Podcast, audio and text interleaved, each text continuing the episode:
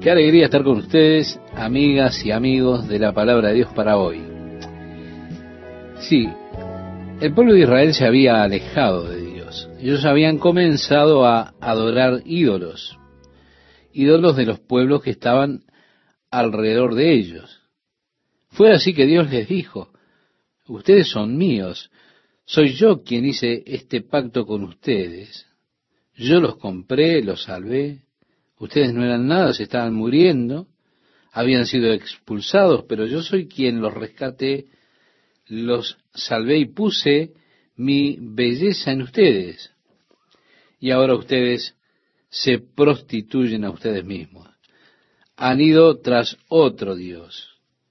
Se han ido tras todo Dios de aquellos pueblos que están alrededor. Han derramado sus fornicaciones sobre todos los que han sido antes que ustedes.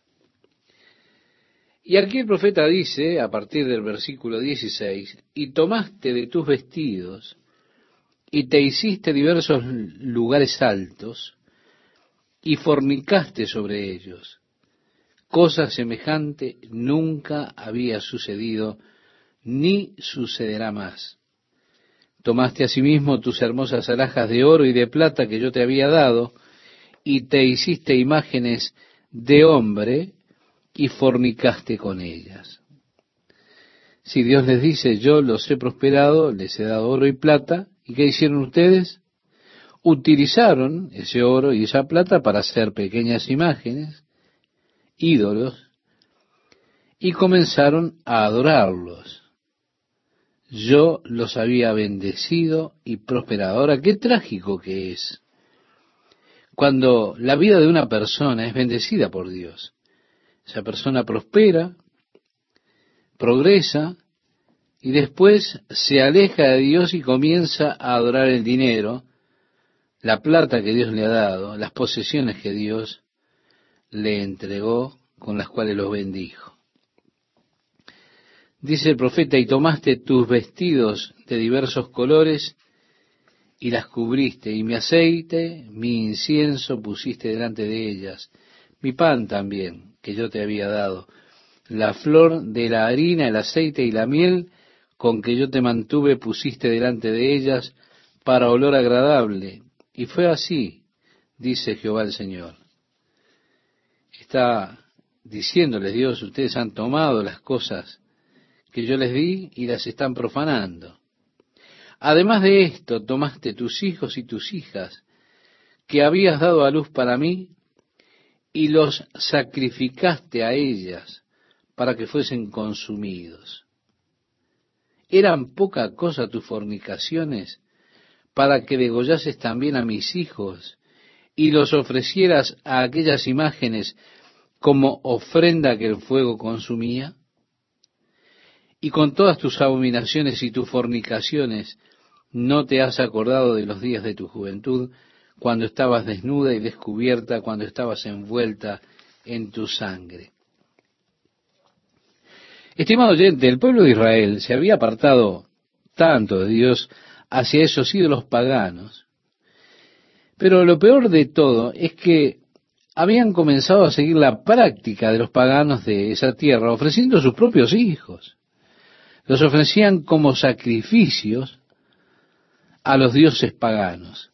Los quemaban en el fuego, los lanzaban al fuego, o los colocaban en los brazos de hierro extendidos del dios Baal que se calentaban previamente al rojo hasta que estuviera al rojo vivo, y allí entonces colocaban sus bebés en esos brazos ardiendo y los quemaban como ofrenda a sus dioses. Aquí está el pueblo de Dios cometiendo ese terrible sacrilegio. Por eso es la acusación de Dios contra ellos. Entonces no es de extrañar que Dios quisiera destruirlo y los destruyera. No es de extrañar que Dios le permitiera al rey Nabucodonosor expulsarlos de aquella tierra.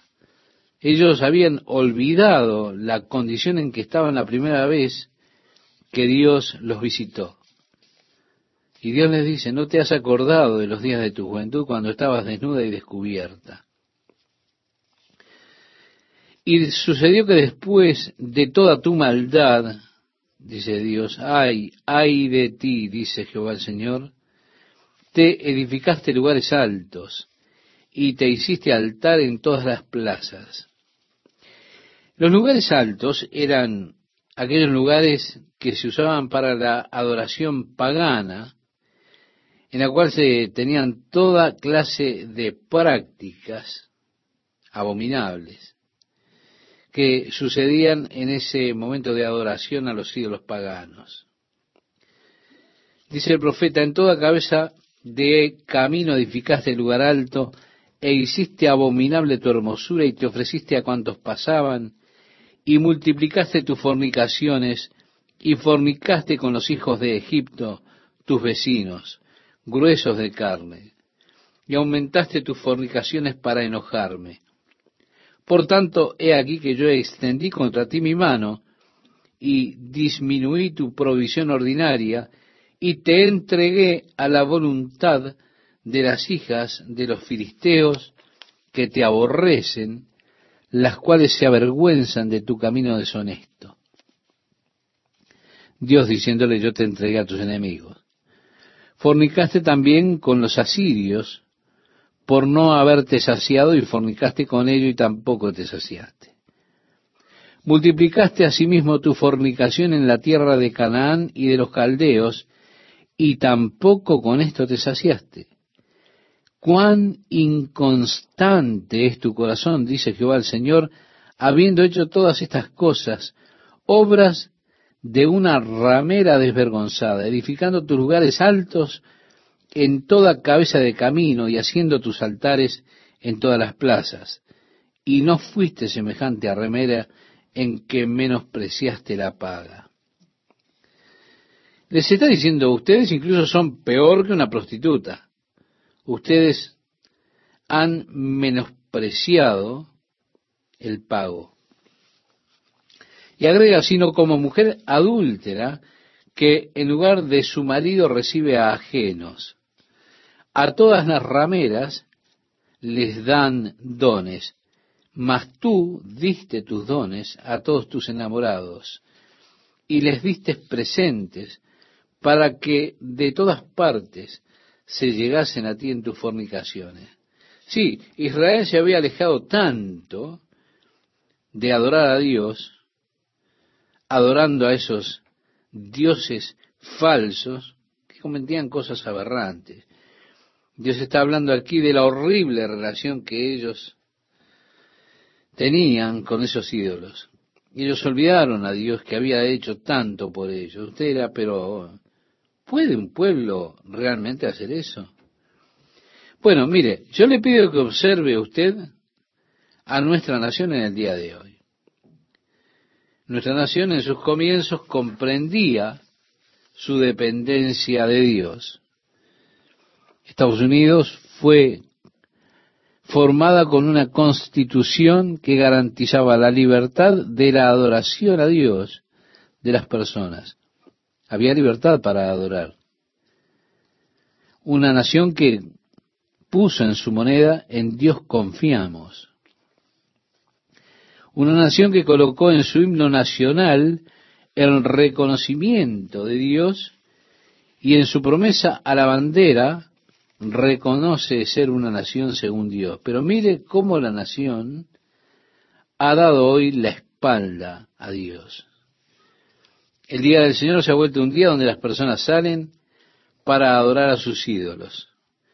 Corren rápidamente allí tras una pelota, a los gritos, alentando a sus eh, ídolos, un día de placer, un día para vivir según la carne, un día para intentar saciar los deseos de la carne.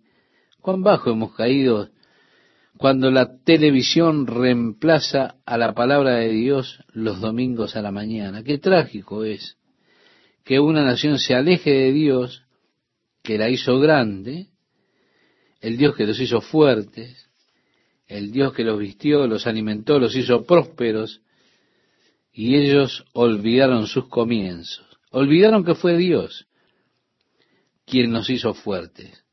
Olvidaron cómo Dios cuidó a aquellos primeros colonos que es en América, América, Dios derramó su gracia en ti.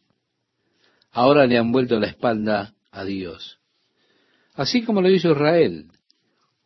Nosotros no tenemos la sabiduría de aprender del pasado. Y los cristianos, con su inactividad, han permitido que todas estas cosas estén sucediendo. Así que en nuestro pasaje vemos que Dios habla acerca de Israel, de su necedad, del juicio que habría de venir. Dios había sido su primer amor, Él los creó, los tomó cuando ellos no eran nada, los hizo una nación grande, los hizo hermosos, y después ellos se vuelven contra Dios.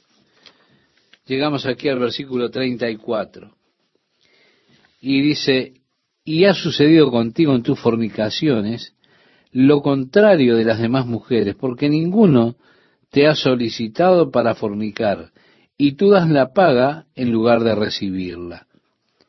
Por esto has sido diferente. Por tanto, ramera, oye palabra de Jehová. Así ha dicho Jehová el Señor, por cuanto han sido descubiertas tus desnudeces en tus fornicaciones, y tu confusión ha sido manifestada a tus enamorados y a los ídolos de tus abominaciones y en la sangre de tus hijos, los cuales les diste. Por tanto, he aquí que yo reuniré a todos tus enamorados con los cuales tomaste placer, y a todos los que amaste con todos los que aborreciste, y los reuniré delante de ti, y les descubriré tu desnudez, y ellos verán toda tu desnudez, y yo te juzgaré por las leyes de las adúlteras y de las que derraman sangre, y traeré sobre ti sangre de ira y de celos. Y te entregaré en manos de ellos, y destruirán tus lugares altos, derribarán tus altares, y te despojarán de tus ropas, se llevarán tus hermosas alhajas, y te dejarán desnuda y descubierta, y harán subir contra ti muchedumbre de gente, y te apedrearán, y te atravesarán con sus espadas. Quemarán tus casas a fuego, y harán en ti juicios, en presencia de muchas mujeres. Y así haré que dejes de ser ramera y que ceses de prodigar tus dones, y saciaré mi ira sobre ti, y se apartará de ti mi celo, y descansaré y no me enojaré más. Por cuanto no te acordaste de los días de tu juventud, y me provocaste a ira en todo esto, por eso, he aquí yo también traeré tu camino sobre tu cabeza, dice Jehová el Señor, pues ni aún has pensado sobre toda tu lujuria. He aquí que todo el que usa de refranes te aplicará a ti el refrán que dice, cual la madre, tal la hija. Hija eres tú de tu madre, que desechó a su marido y a sus hijos. Y hermana eres tú de tus hermanas que desecharon a sus maridos y a sus hijos. Vuestra madre fue Etea y vuestro padre Amorreo y tu hermana mayor es Samaria, ella y sus hijas, que habitan al norte de ti. Y tu hermana menor es Sodoma con sus hijas, la cual habita al sur de ti. Ni aún anduviste en sus caminos, ni hiciste según sus abominaciones. Antes, como si esto fuera poco y muy poco, te corrompiste más que ellas en todos tus caminos. Lo que estamos leyendo es realmente tremendo. Le dice, tú has sido peor que Samaria y peor que Sodoma. Vivo yo, dice Jehová el Señor, que Sodoma, tu hermana y sus hijas, no han hecho como hiciste tú y tus hijas. He aquí esta fue la maldad de Sodoma, tu hermana. Ahora, ¿cuál fue el pecado de Sodoma? El Señor al señalar esto mira para atrás y dice que fue soberbia, saciedad de pan, abundancia de ociosidad tuvieron en ella, ella y sus hijas, y no fortaleció la mano del afligido y del menesteroso. Así que tenemos aquí, estimado oyente, la acusación de Dios contra Sodoma. La razón por la cual Sodoma fue juzgada fue soberbia, prosperidad, ocio, y no preocuparse, ocuparse del pobre y el necesitado. Bien, estas condiciones de soberbia, prosperidad y ocio, los hombres comienzan a buscar esas cosas para llenar su tiempo vacío. Ellos empiezan a darse gustos para ellos mismos, para su carne, sus deseos carnales, y habiendo probado toda la gama de perversidades, no hallando satisfacción, sino que tienen un deseo mayor, comienzan a quemar su propio deseo por cada uno. Esa horrible condición en la cual encontramos a Sodoma cuando los ángeles del Señor fueron y se quedaron en la casa de Lot, y los hombres de la ciudad comenzaron a golpear la puerta diciendo, abre la puerta y envía a esos hombres que llegaron a tu casa para que los conozcamos. Lot fue a la puerta y dijo, váyanse, no hagan este mal a estos hombres. Yo tengo dos hijas que son vírgenes, se las entregaré. Pero no hagan este mal a estos hombres. Ellos le dijeron, tú eres un extranjero, viniste a vivir con nosotros y ahora vienes a juzgarnos. Ellos iban a agarrarlos y los ángeles dijeron a Lot, échate para atrás. Y entonces hirieron a los hombres con ceguera, así que ellos se hartaron buscando y no podían encontrar la puerta.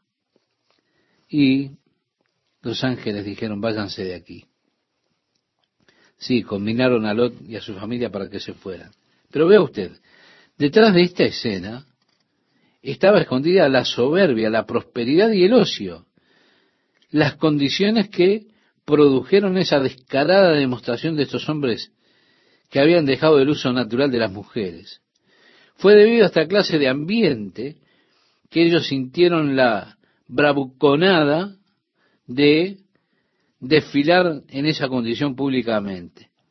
Si cuando las condiciones de una nación se vuelven tan corruptas e inmorales que los hombres de esta clase sienten el descaro de expresarse a ellos mismos públicamente y comienzan a desfilar en esas demostraciones públicas, usted sabe que se encuentra al final de la soga.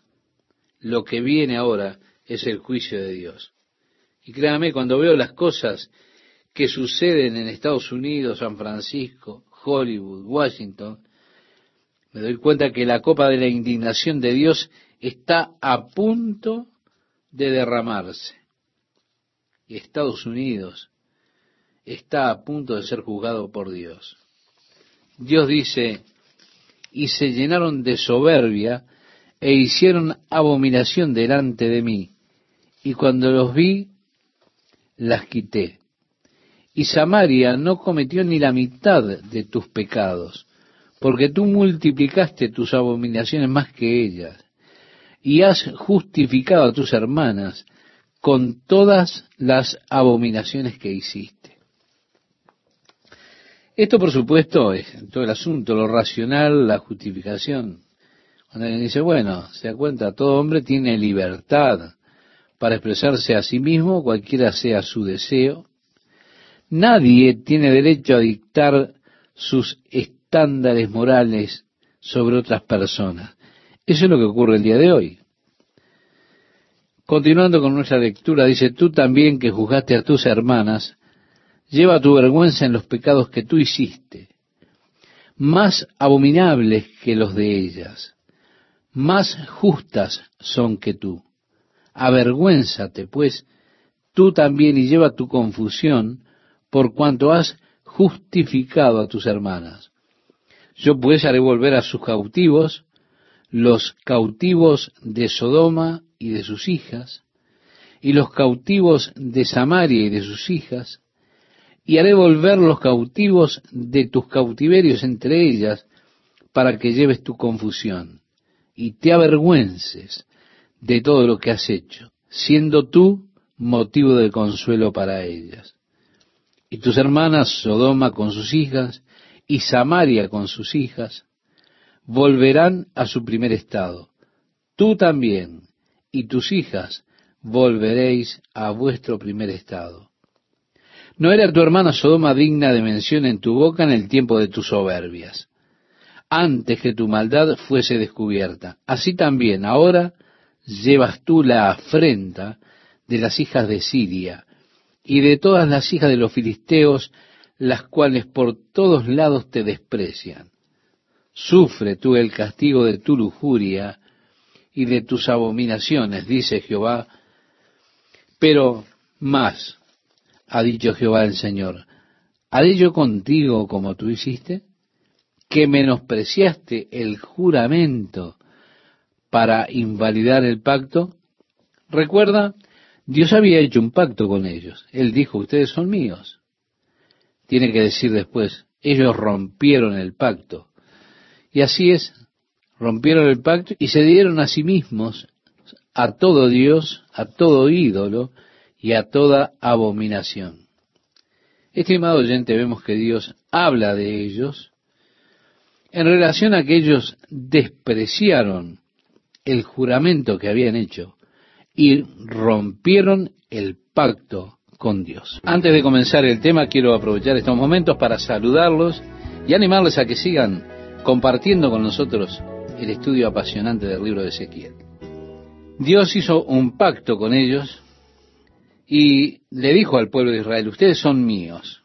Pero ellos rompieron el pacto con Dios y se entregaron a ellos mismos, a todo ídolo, a todo Dios, a toda abominación. Así que Dios les había dado este mandamiento de no ir tras la idolatría, tras los ídolos, y ahora les habla a ellos que han despreciado ese juramento, han roto el pacto.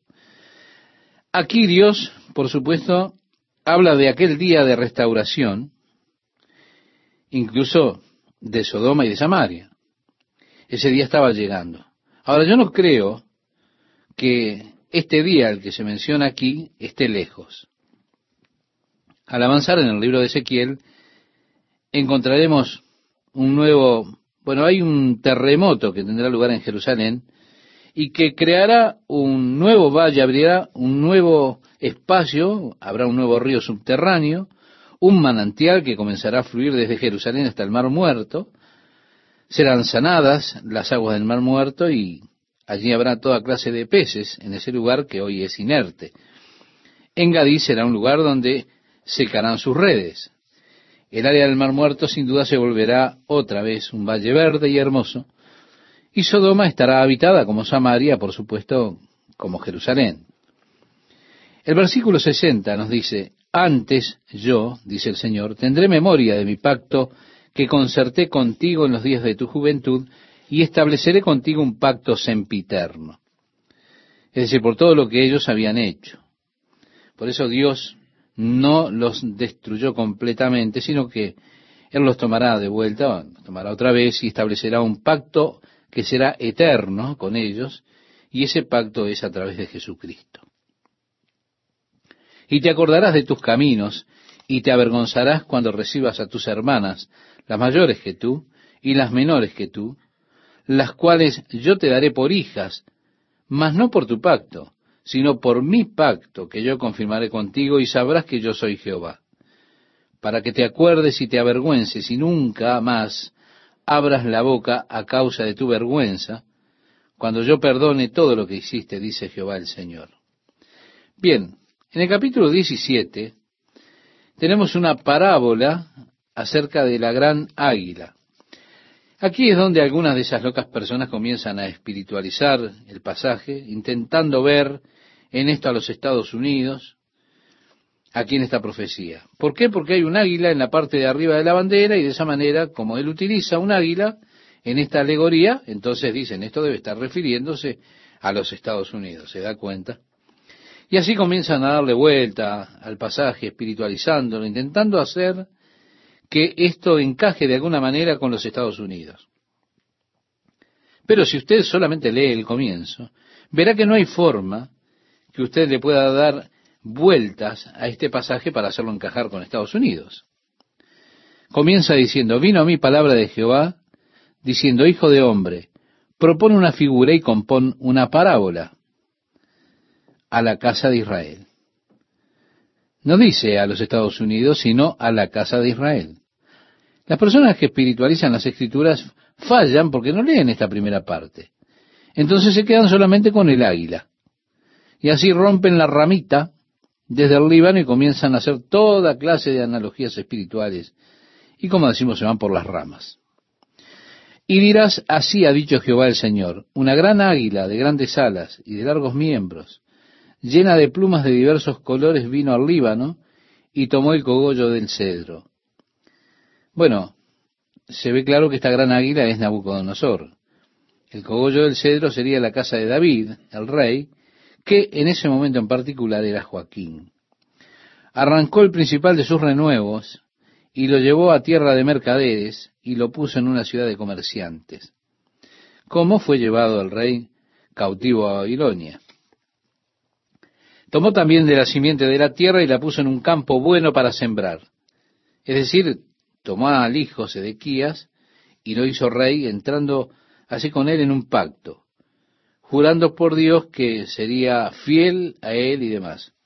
Sí, Sedequías hizo un compromiso con Nabucodonosor que gobernaría al pueblo como un estado vasallo de Babilonia. Él juró por Dios su alianza con Nabucodonosor.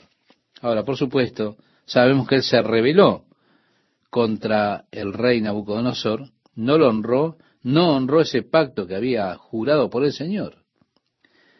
Dice el profeta, la plantó junto a aguas abundantes, la puso como un sauce, y brotó, y se hizo una vid de mucho ramaje, de poca altura, y sus ramas miraban al águila, sus raíces estaban debajo de ella. Así que se hizo una vid, y arrojó sarmientos, y echó mugrones. Había también otra gran águila de grandes alas y de muchas plumas, y he aquí que esta vid juntó cerca de ella sus raíces, y extendió hacia ella sus ramas, para ser regada por ella por los surcos de su plantío. Sedequías, como sabemos, fue enviado a Egipto para hacer una alianza con el propósito de ir en contra del ejército de Babilonia, contra Nabucodonosor. Sigue diciendo el profeta, en un buen campo, junto a muchas aguas, fue plantada para que hiciese ramas y diese fruto y para que fuese vid robustas. Diles, Así ha dicho Jehová el Señor. Será prosperada, no arrancará sus raíces y destruirá su fruto y se secará. Todas sus hojas lozanas se secarán, y eso sin gran poder ni mucha gente para arrancarla de sus raíces. Y he aquí está plantada, ¿será prosperada? ¿No se secará del todo cuando el viento solano la toque? En los surcos de su verdor se secará. Así que esta alianza con Egipto no habría de prevalecer. La nación sería destruida, Sedequías sería destruido. Continúa hablando de su rebelión y dice, y vino a mi palabra de Jehová diciendo, di ahora a la casa rebelde, ¿no habéis entendido qué significan estas cosas? Diles, he aquí que el rey de Babilonia vino a Jerusalén y tomó a tu rey y a tus príncipes y los llevó consigo a Babilonia. Tomó también a uno de la descendencia real. Por supuesto, ahora está explicando la parábola y vemos que no tiene nada que ver con Estados Unidos. Esta es la explicación de esta alegoría del águila. Es el rey de Babilonia que viene a Jerusalén y toma al rey y a sus hijos, los príncipes de allí, y los lleva con él a Babilonia. Y él, de hecho, tomó la simiente del rey del rey que es Edequías. Y agrega el profeta, e hizo pacto con él y le hizo prestar juramento y se llevó consigo a los poderosos de la tierra para que el reino fuese abatido y no se levantase, a fin de que guardando el pacto permaneciese en pie. Pero se rebeló contra él, enviando embajadores a Egipto para que le diese caballos y mucha gente. ¿Será prosperado? ¿Escapará el que estas cosas hizo? El que rompió el pacto podrá escapar. Vivo yo, dice Jehová el Señor, que morirá en medio de Babilonia, en el lugar donde habita el rey que le hizo reinar, cuyo juramento menospreció y cuyo pacto hecho con él rompió. Como sabemos, Ezequías, de hecho, fue llevado a Babilonia y murió allí. Y ni con gran ejército, ni con mucha compañía, hará Faraón nada por él en la batalla, cuando se levanten vallados y se edifiquen torres para cortar muchas vidas, por cuanto menospreció el juramento y quebrantó el pacto, cuando he aquí que había dado su mano. Es decir, le había echado la mano al rey Y todo eso que se hace cuando se hace un pacto. Agrega, y ha hecho todas estas cosas, no escapará. Por tanto, así ha dicho Jehová el Señor. Vivo yo que el juramento mío que menospreció y mi pacto que ha quebrantado lo traeré sobre su misma cabeza. Extenderé sobre él mi red y será preso en mi lazo, y lo haré venir a Babilonia y allí entraré en juicio con él por su prevaricación con que contra mí se ha rebelado. Y todos sus fugitivos, con todas sus tropas, caerán a espada, y los que queden serán esparcidos a todos los vientos. Y sabréis que yo soy Jehová que he hablado. Así ha dicho Jehová el Señor. Tomaré yo del cogollo de aquel alto cedro, y lo plantaré del principal de sus renuevos, cortaré un tallo, y lo plantaré sobre el monte alto y sublime. En el monte alto de Israel lo plantaré, y alzará ramas, y dará fruto, y será magnífico cedro, y habitarán debajo de él todas las aves de toda especie, a la sombra de sus ramas habitarán, y sabrán todos los árboles del campo que yo Jehová abatí el árbol sublime. Levanté el árbol bajo, hice secar el árbol verde, e hice reverdecer el árbol seco. Yo Jehová lo he dicho y lo haré. Esta es una profecía que eh, ahora continúa y que habla algo acerca de Jesucristo al ser Jesucristo la vara del tronco de Isaías. Así que nuevamente tenemos allí mencionado el cogollo de David, el alto cedro. Sigue diciendo el profeta, hay instrucciones para aquellos que han sido llevados a Babilonia, y Ezequiel ahora les habla a ellos. Vino a mi palabra de Jehová diciendo, ¿Qué pensáis vosotros los que usáis este refrán sobre la tierra de Israel que dice, los padres comieron las uvas agrias y los dientes de los hijos tienen la dentera? Vemos que es muy interesante, estimado oyente, que Ezequiel está en Babilonia. Y este proverbio, en este momento, se estaba diciendo allí. Iban por allí diciendo, los padres comieron uvas agrias y nuestros dientes tienen la dentera. En otras palabras, nosotros padecemos los resultados de los pecados de nuestros padres. Estamos sufriendo por lo que hicieron nuestros padres.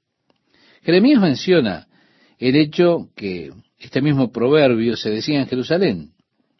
Las personas allí en ese lugar decían, nuestros padres comieron las uvas agrias y los hijos, los dientes de los hijos tienen la dentera. Sí, es interesante cómo es que a nosotros no nos gusta llevar la culpa por lo que hemos hecho. Siempre nos gusta culpar a otro. Así que, si usted es una clase de, persona como esta, usted tendrá que ir a un psicólogo y cuando vaya, él le va a decir, bueno, no es usted, el problema es su padre. Usted es un desastre neurótico, pero es su padre, ¿vio? Usted es lo que es y usted también debe asumir responsabilidades por usted mismo. Tiene que dejar de culpar a los demás por todos sus problemas, por todas sus calamidades. De eso se trata. Todo este asunto de intentar culpar a otro hace que Dios diga, Adán, ¿qué has hecho? Y Adán dijo, la mujer que me diste, ella me tentó y yo comí. Y Adán hizo eso en lugar de aceptar la responsabilidad por lo que había hecho. Siempre nos gusta tirar las culpas sobre otros. Nosotros somos, en ese sentido, bastante irresponsables. Pero Dios dice, ¿qué pensáis vosotros, los que usáis este refrán sobre la tierra de Israel que dice, los padres comieron las uvas agrias y los dientes de los hijos tienen la dentera? Vivo yo, dice Jehová el Señor, que nunca más tendréis por qué usar este refrán en Israel. He aquí que todas las almas son mías, como el alma del Padre, así el alma del Hijo es mía. El alma que pecare, esa morirá. Es decir, hizo estallar ese proverbio ahora. ¿Por qué? Porque cada hombre es responsable por sí mismo ante Dios. Cuando estemos de pie delante de Dios, cada uno tendrá que responder por una persona, por él. Yo tendré que responder por mí y usted por usted. Yo no tendré que responder por mis hijos o por mi esposa. No importa cuán cercanos seamos. Por la única persona que yo responderé a Dios es por mí. de la única persona de la que Dios me hablará ese día es acerca de mí.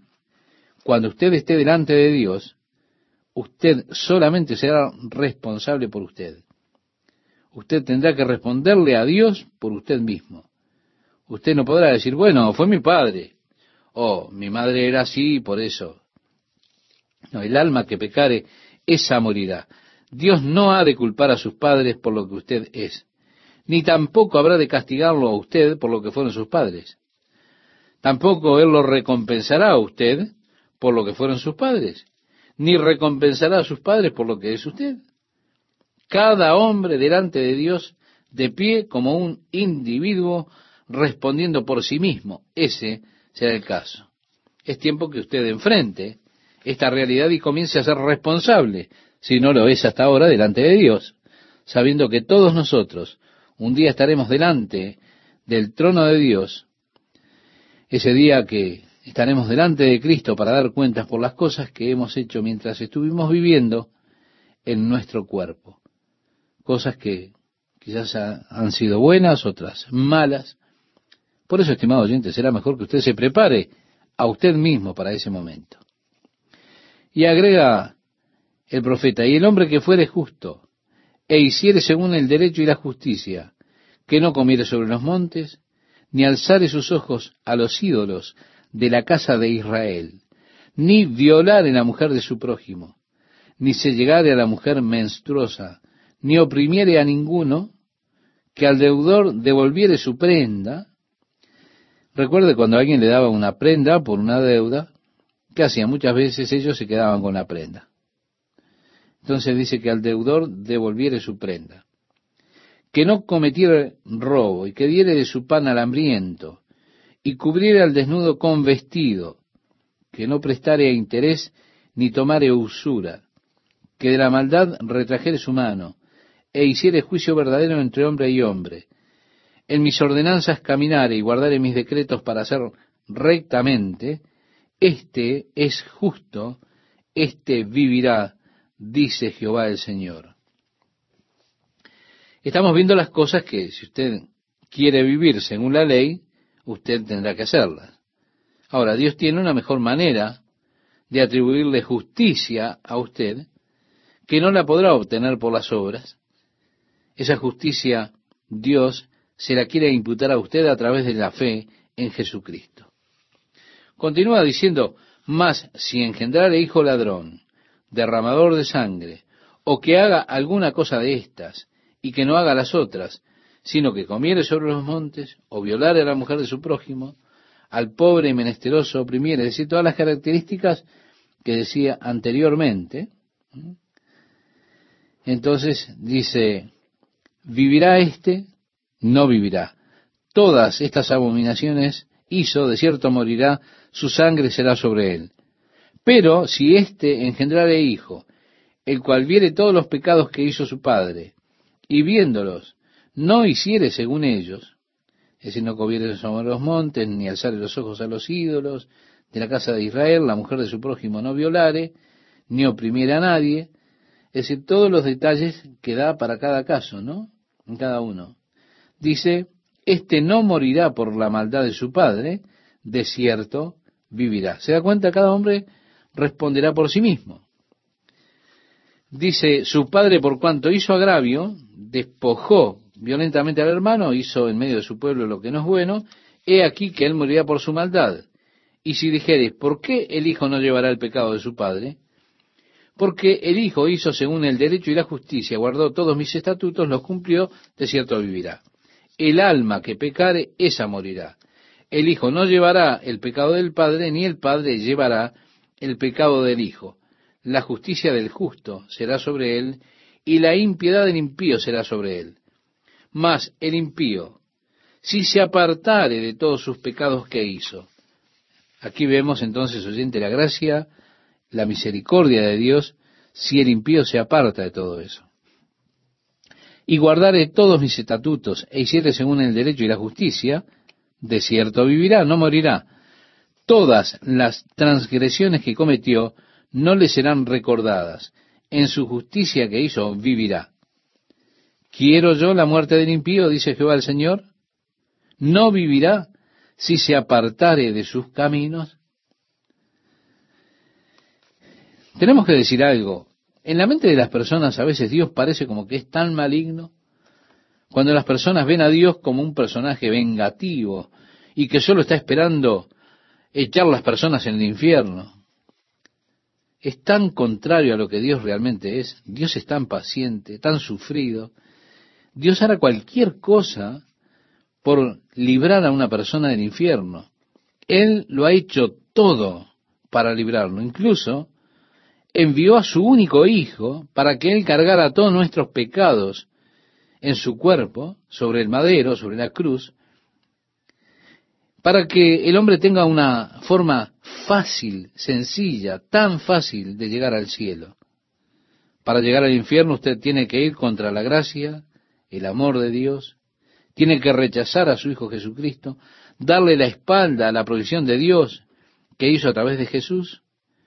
Realmente usted tiene en un sentido que pasar por encima del cuerpo de Jesucristo para llegar al infierno.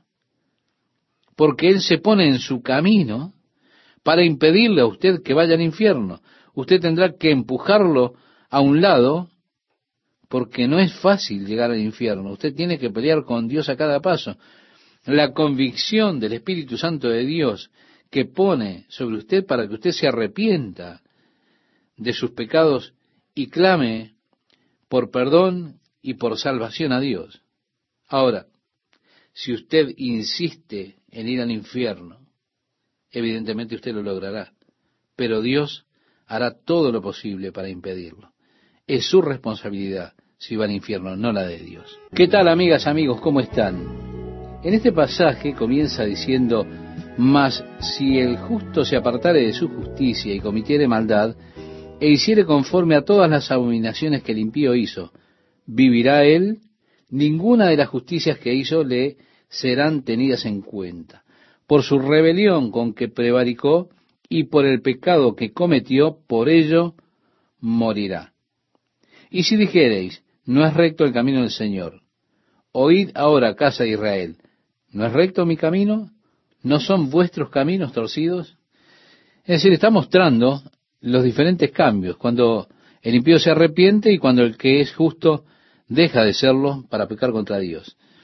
Dice un poco más adelante, echad de vosotros todas vuestras transgresiones con que habéis pecado y haceos un corazón nuevo y un espíritu nuevo. ¿Por qué moriréis, casa de Israel? Porque no quiero la muerte del que muere, dice Jehová el Señor. Convertíos pues y viviréis. Así culmina el versículo 32.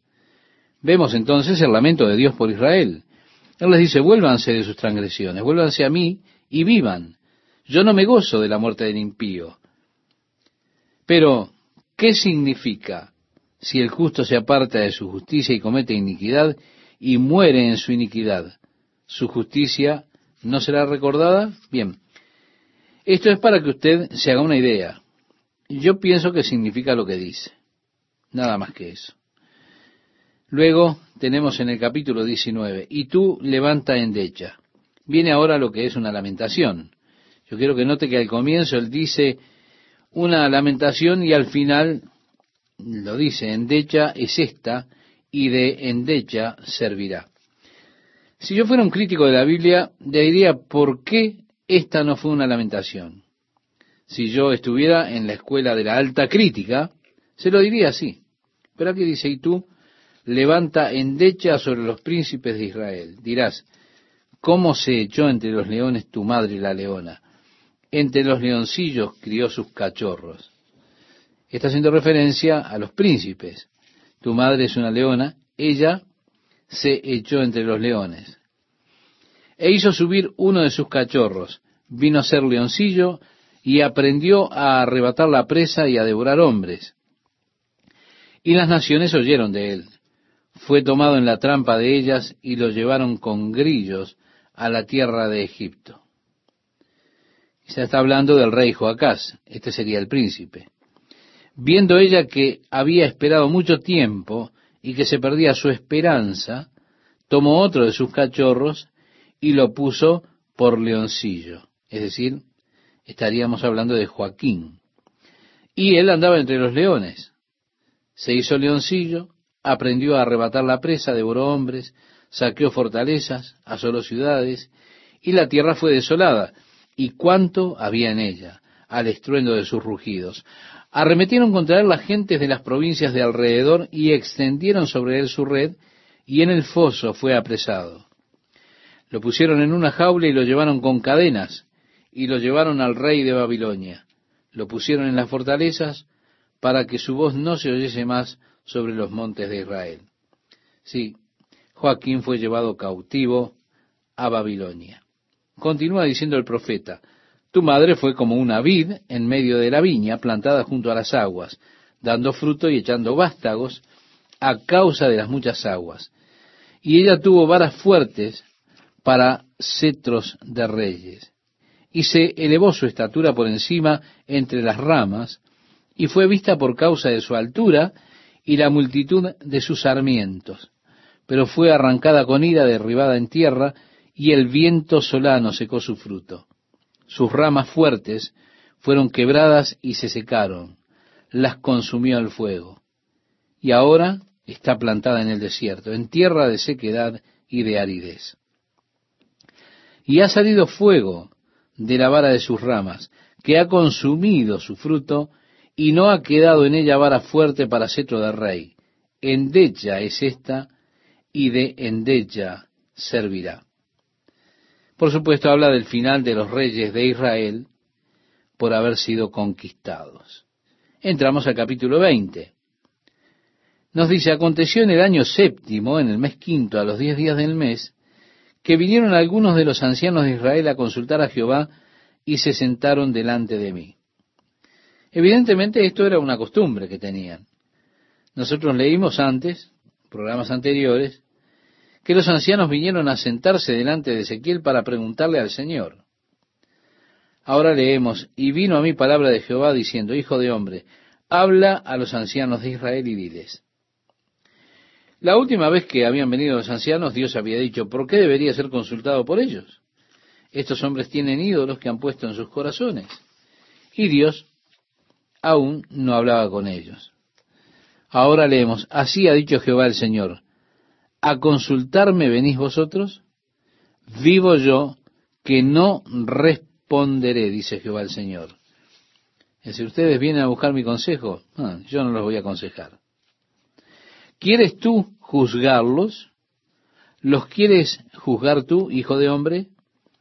Hazles conocer las abominaciones de sus padres y diles, así ha dicho Jehová el Señor, el día que escogí a Israel, y que alcé mi mano para jurar a la descendencia de la casa de Jacob, cuando me di a conocer a ellos en la tierra de Egipto. Es decir, está volviendo atrás, les está haciendo conocer su historia, o les está reflejando la memoria en cuanto a su historia, al regresar a ellos cuando estaban en Egipto. Cuando alcé mi mano y les juré diciendo, yo soy Jehová vuestro Dios, aquel día que les alcé mi mano, jurando así, que los sacaría de la tierra de Egipto a la tierra que les había provisto que fluye leche y miel, la cual es la más hermosa de todas las tierras. Estimado oyente, si usted va a Israel en el día de hoy, usted verá una tremenda obra de restauración. Ellos han plantado millones de árboles por toda la tierra. Como resultado de haber plantado todos esos árboles, ellos fueron capaces de cambiar el clima allí en Israel, crearon más humedad, de esa forma hay mucho más lluvia. La tierra nuevamente se está volviendo una tierra de arroyos, una tierra verde, al tener más y más lluvia todo el tiempo como resultado de ese programa de restauración que ellos tienen. Por supuesto, ellos han sido capaces, a través de los canales de drenaje, la plantación de eucaliptus y demás, han sido capaces de tomar muchos de los pantanos es decir, esas regiones pantanosas, y las hicieron muy productivas. La llanura de Yarón, que solía no tener nada más que pantanos, es ahora un huerto muy hermoso de cítricos. Lo mismo ocurre con el Valle de Meguido, que era un pantano. Ahora es tan verde y hermoso, con toda esa agricultura que hay allí, ellos realmente están creando una nueva imagen para esa tierra. La primera vez que Dios llevó a los hijos de Israel a la tierra era una tierra de denso bosque, con hermosos arroyos, bosques, una tierra que fluía leche y miel. Ellos se sonríen, porque aquel lugar es una tierra rocosas y hacen bromas acerca de las rocas. Como que cuando Dios estaba creando la tierra, Él envió dos ángeles con canastas de rocas para que las distribuyeran por todo el mundo, y según dicen, uno de los ángeles era tan holgazán que dejó caer todas las rocas en Israel. Es cierto, ahora es una tierra rocosa, pero no siempre fue así, ni es así tampoco la historia del ángel. Cuando los turcos tomaron la tierra, ellos deliberadamente talaron todos los bosques, dejando la tierra desnuda, sin árboles y demás. La capa del suelo se lavó, la tierra se convirtió en un desierto, pero, por supuesto, excepto en los valles. Esos valles se volvieron pantanos por todo el sedimento que arrastró eh, cada arroyo. Así que se crearon esos pantanos, además de las montañas rocosas, las montañas áridas. Y ahora los judíos comenzaron a plantar pinos en esas montañas rocosas. ¿Por qué? Porque la raíz del pino es capaz de meterse entre las fisuras de la roca y al descender se hinchan y comienzan a quebrar las rocas, las rompen creando una nueva capa fértil. Y toda esa plantación fue hecha sobre una base científica. Se puede aprender lecciones de agricultura extremadamente educacionales, valiosas, yendo allí a estudiar. Ellos realmente han hecho todo con una base científica extraordinaria. Porque, por ejemplo, el eucaliptus bebe mucha agua. Ellos plantaron eucaliptus en esas áreas de pantanos para que así ellos se bebieran, como bebe cada eucaliptus, unos 500 litros de agua por día, por supuesto. Ellos drenan de esa forma los pantanos y permiten fluir los ríos hacia el Mediterráneo y así usted hace desaparecer los pantanos. Realmente ellos están restaurando la tierra de manera maravillosa. Es algo emocionante de ver. Ahora, la primera vez que Dios los trajo a ellos a la tierra desde Egipto, esta era una tierra hermosa, con bosques verdes, arroyos por toda la tierra. De acuerdo a la palabra de Dios, era uno de los lugares más hermosos del mundo. Usted, donde ellos están restaurando, donde la lluvia ha sido restaurada, verá que hay áreas realmente hermosísimas. El mar de Galilea, las áreas que están alrededor del mar, arriba, en Teldán, uno de los lugares más hermosos. El agua en cascadas y todo lo demás que hay allí es hermoso. Toda la campaña está siendo restaurada y nuevamente se está convirtiendo en un lugar de extrema belleza. Pero la tierra, dice Dios, yo la guardé para ellos. Fluía leche y miel, era la gloria de todas las naciones. En el versículo 7 leemos, entonces les dije, cada uno eche de decir las abominaciones de delante de sus ojos. Esto mientras ellos estaban en Egipto. Y no os contaminéis con los ídolos de Egipto. Yo soy Jehová vuestro Dios. Mas ellos se rebelaron contra mí y no quisieron obedecerme. No echó de sí cada uno las abominaciones de delante de sus ojos, ni dejaron los ídolos de Egipto. Y dije que derramaría mi ira sobre ellos para cumplir mi enojo en ellos en medio de la tierra de Egipto. Con todo, a causa de mi nombre, para que no se infamase ante los ojos de las naciones en medio de las cuales estaban, en cuyos ojos fui conocido, actué para sacarlos de la tierra de Egipto. Los saqué de la tierra de Egipto y los traje al desierto y les di mis estatutos y les hice conocer mis decretos por los cuales el hombre que los cumpliere vivirá y les di también mis días de reposo para que fuesen por señal entre mí y ellos. Si Dios primero les entregó los estatutos, juicios, la forma correcta de vivir según Dios. El día de reposo para los gentiles no era ninguna señal.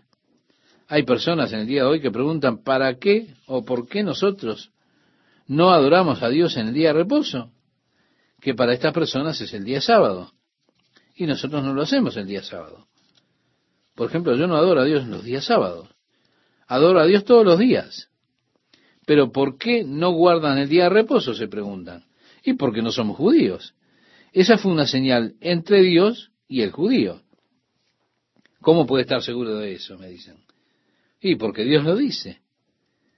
¿Cuán seguro puede estar usted? Bueno, lea Éxodo 31, versículo 12, cuando Dios le da la ley del día de reposo al pueblo judío. Es una señal. O el versículo 16, donde dice, guardarán pues el día de reposo los hijos de Israel celebrándolo por sus generaciones por pacto perpetuo, señales para siempre, entre mí y reitero, los hijos de Israel. Porque en seis días hizo Jehová los cielos y la tierra, y en el séptimo día cesó y reposó. Así que es una señal entre Dios e Israel. Yo soy la clase de hombre que el apóstol Pablo describe. Él decía, uno hace diferencia entre día y día. Ahora ese no soy yo. Pero otros juzga iguales todos los días. Este soy yo. Estoy un poco aburrido ya de estar aquí porque en lo que a mí respecta, todos los días son iguales. Aniversario, cumpleaños, ¿y qué? Usted se da cuenta, ¿no? Cada día es igual. Las personas fijan días. Oh, este día es especial. Mire, en lo que a mí respecta, todos los días son el día del Señor. El versículo 13 nos dice más, se rebeló contra mí la casa de Israel en el desierto. No anduvieron en mis estatutos y desecharon mis decretos, por los cuales el hombre que los cumpliere vivirá. Y mis días de reposo profanaron en gran manera. Dije, por tanto, que derramaría sobre ellos mi ira en el desierto para exterminarlos. Si Dios le dijo a Moisés, apártate que los voy a eliminar. Si recuerda esto, en el libro de Éxodo, en el capítulo 33 y 34, puede leer. Pero actué a causa de mi nombre para que no se infamase a la vista de las naciones ante cuyos ojos los había sacado. Ellos no obedecieron a Dios en Egipto, no lo obedecieron en el desierto. Dios dice también, yo les alcé mi mano en el desierto, jurando que no los traería a la tierra que les había dado, que fluye leche y miel, la cual es la más hermosa de las tierras, sí, esa gloriosa tierra que recién mencionábamos. ¿Por qué? Porque desecharon mis decretos y no anduvieron en mis estatutos y mis días de reposo profanaron, porque tras sus ídolos iba su corazón.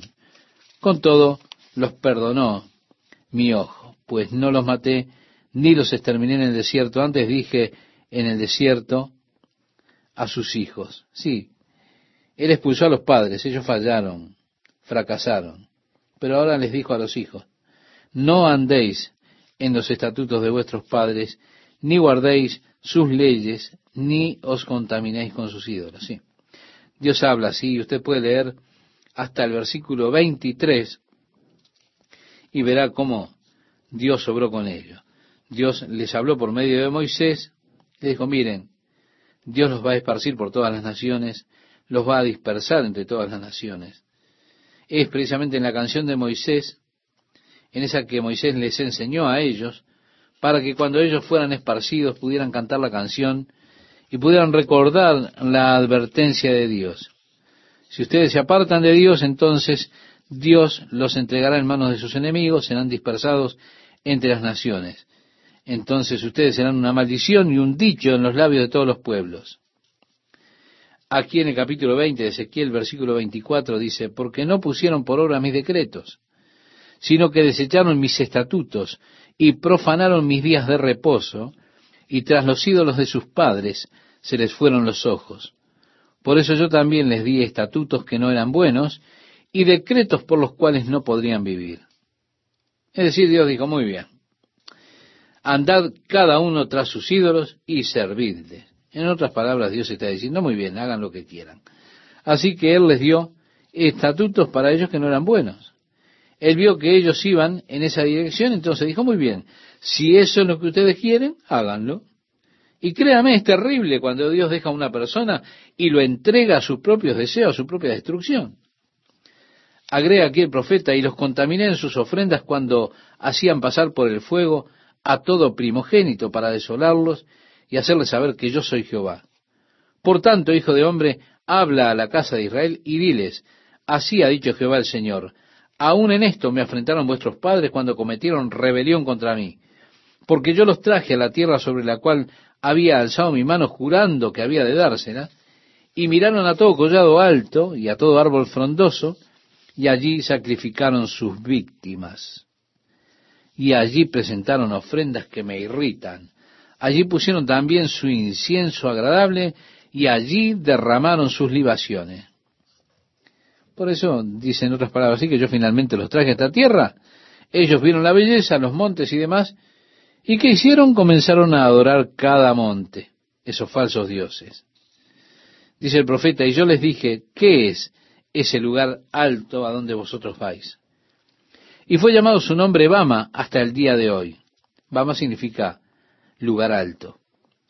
Di pues a la casa de Israel, así ha dicho Jehová el Señor, ¿No os contamináis vosotros en la manera de vuestros padres y fornicáis tras sus abominaciones?